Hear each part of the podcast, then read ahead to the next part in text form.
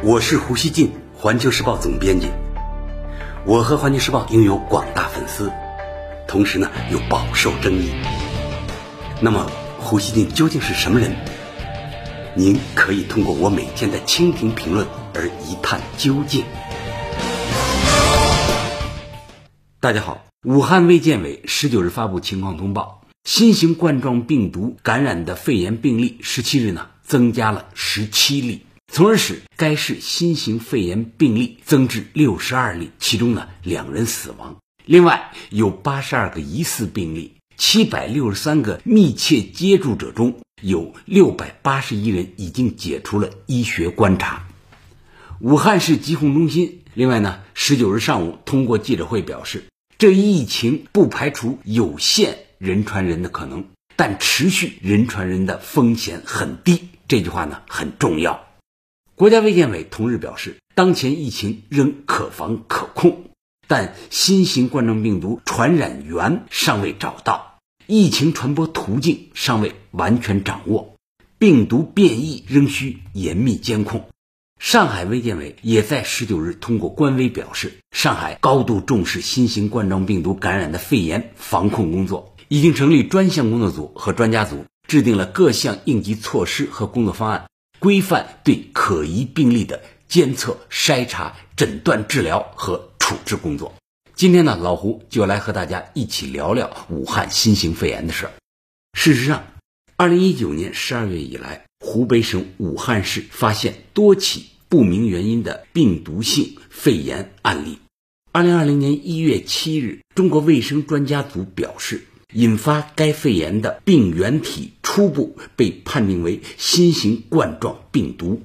随后，世界卫生组织十二日正式将该病毒命名为“二零一九新型冠状病毒”。根据媒体报道，冠状病毒是一类主要引起呼吸道、肠道疾病的病原体。目前为止，已知的人类冠状病毒共有六种，其中四种比较常见。另外两种冠状病毒大家也比较熟悉，另外是 SARS 冠状病毒和引发中东呼吸综合症的 MERS 冠状病毒。不过，专家表示，引起此次疫情的新型冠状病毒不同于以往的冠状病毒，对该病毒还需要进一步的科学研究以增强了解。目前已知的消息是。由于大多数确诊病患到过武汉的华南海鲜批发市场，所以呢，该市场已经在今年元旦被关闭。另外，对于新型冠状病毒引发的症状，武汉卫健委表示，此次疫情的临床表现为发热、乏力和全身症状，伴有干咳。住院患者呼吸困难较为常见，绝大多数患者他们的症状呢属于轻到中度，入院时生命体征大致平稳。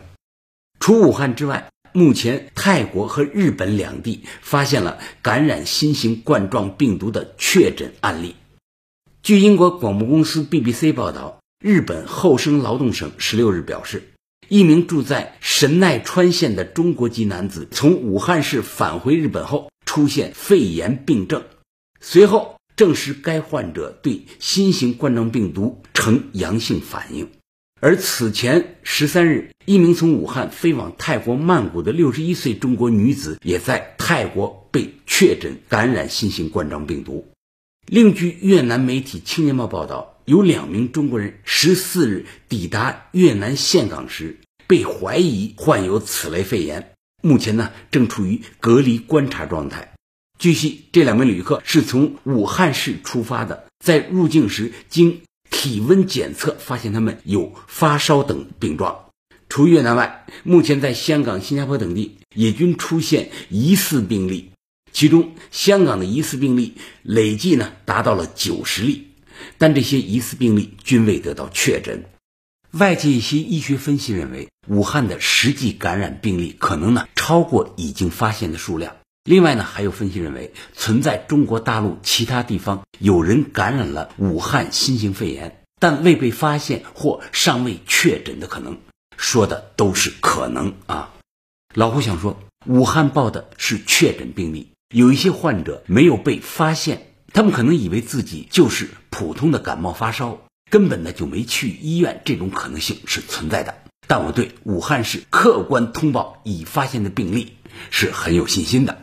武汉新型肺炎让很多人联想到2003年的非典疫情，国内舆论对它的重视在逐渐上升。目前呢，没有形成当年非典时的那种恐慌。老胡认为，大概呢有两个原因：一是呢，疫情的扩散情况不像当年的非典那样汹涌；二是呢，它的死亡率不像非典那样高。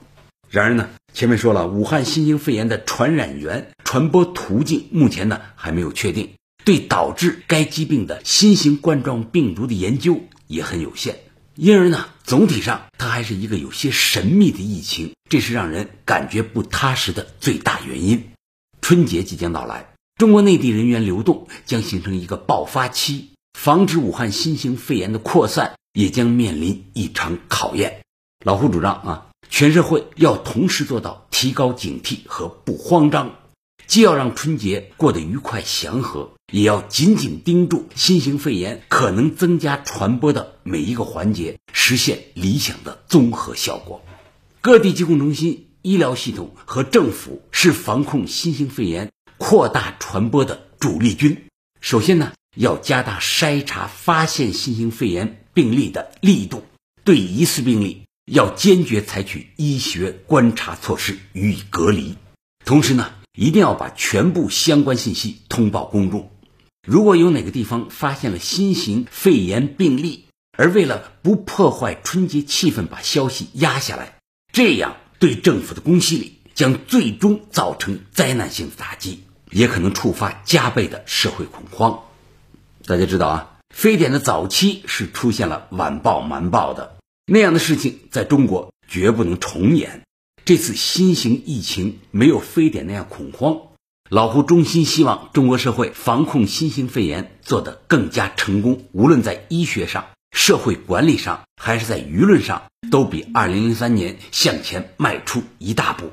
要看到啊，这是检验各地疾控机制水平和效果的时候，要加强对疑似病例的诊治观察，防止疑似患者经过简单治疗就通过排查的疏漏情况，